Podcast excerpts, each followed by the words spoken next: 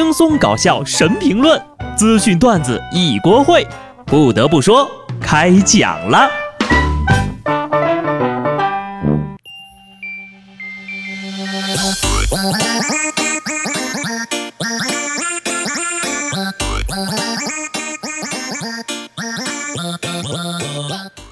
Hello，听众朋友们，大家好，这里是有趣的。不得不说，我是机智的小布。今天是特殊的一天。全世界都弥漫着恋爱的酸臭味儿。对于情侣们来说呀，比谁男朋友更有钱大赛已然拉开了帷幕。对于单身的朋友们来说，就是悲催的礼拜一，还要忍受着朋友圈一大波秀恩爱的。单身的多不多？出来报个到，大家一起来取暖。对于学生党们说，除了是开学的第一天，其实呀，人家。也在过七夕情人节呢。在线旅游预订平台发布了一个报告，说是今年七夕九五后成为了开房的主力军。九五后的女性朋友更勇于表达，主动订酒店的比例占了百分之五十五，比八五后的女性高出了近七个百分点。由于七夕呢又刚好是开学季，因此呀也带动了高校周边的高星级酒店涨价百分之十。大数据显示，露台、泡泡浴、水床、香氛、房内影院、圆床等酒店配套较受欢迎。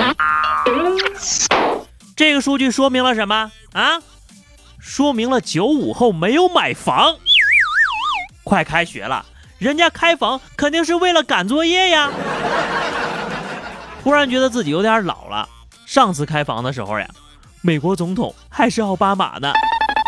弟弟妹妹们，记得做好安全措施哟。记得我第一次出去开房，就是因为听他们说呀，晚上出去开房可爽了，所以呢，我就抱着期待的心情，晚上出去开了一个房。果然。自己睡一个大床，比在学校宿舍里睡爽多了。情人节自然是少不了送礼物，贵是永恒的主题。奉劝各位男生哈，给女朋友送礼物之前，麻烦查看一下人家的购物车和收藏夹，不要自娱自乐。因为从本月的电商平台销售记录来看呢，内裤花、蜜汁相框、刻字的梳子、感动音乐盒、套套糖这些呀。都有一万多的销量了，四舍五入一下，可能有一个亿的小伙子要单身了。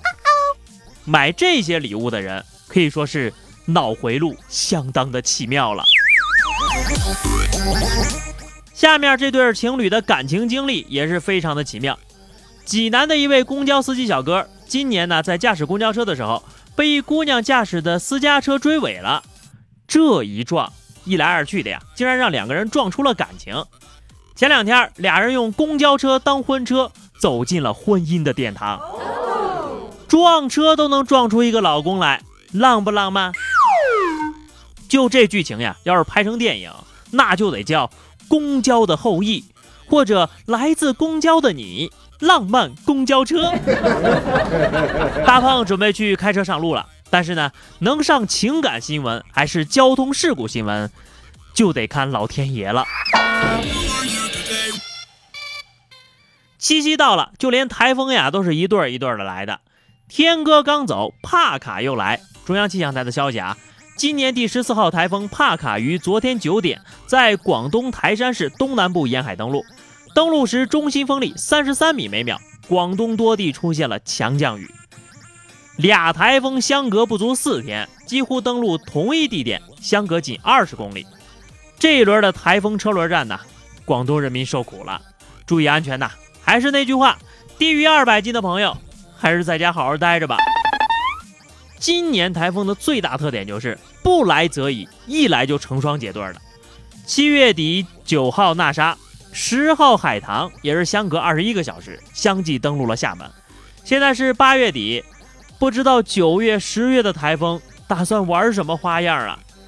听说这台风帕卡和天哥是一对夫妻，前两天闹矛盾，妻子天哥离家出走，现在丈夫帕卡出门找妻子了，所以说呀，路线基本相同。如果找不着他妻子，可能会大发脾气呀。所以呢，大家伙儿一定得提前做好防范措施了。虽然说今天有很多人秀恩爱，但是我并不会伤心难过，因为我已经结婚了。但是如果有人在我面前炫富刺激我，我就会气得晚上连觉都睡不着。秀恩爱的虐不到我，能虐到我的只有穷。谁来接管一下我的蚂蚁花呗呀？最近淘宝和支付宝的服务协议都进行了更新，连续十二个月没有登录支付宝且没有任何资产的支付宝用户将会被注销。如果再次使用，需要重新申请就可以了。作为一名上帝呀，我想批评一下支付宝，你们怎么能因为本上帝穷了个一年半载，就认为我挂了呢？有人就要问了呀。那从今以后，我就算笑死了，也没有人能继承我的蚂蚁花呗啦。有这个大胆想法的同志们，可以停下来了。支付宝方面提醒，在花呗借呗有欠款的朋友，无论多久没操作，都不会被注销的。为什么不一视同仁？看出来了吧？欠钱的才是大爷呢。所以维系感情最有效的方法就是借钱不还。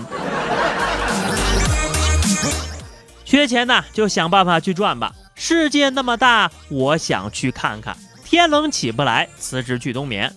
如今呢，这辞职的理由也是越来越奇葩了。最近，一张图为无锡中医院某员工的辞职信刷爆了朋友圈。这封辞职信堪称史上最霸气。女护士自称闲暇之余两年就能赚一百八十万，何苦要花三十年呢？她说自己做了整整十一年，仍然是合同工。同工同酬就是个笑话，自己要赡养双方的父母和两个孩子，不得不搞副业。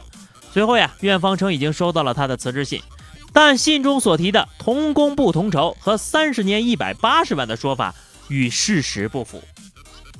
编制问题，多少人呢？因为这个对单位没有认同感。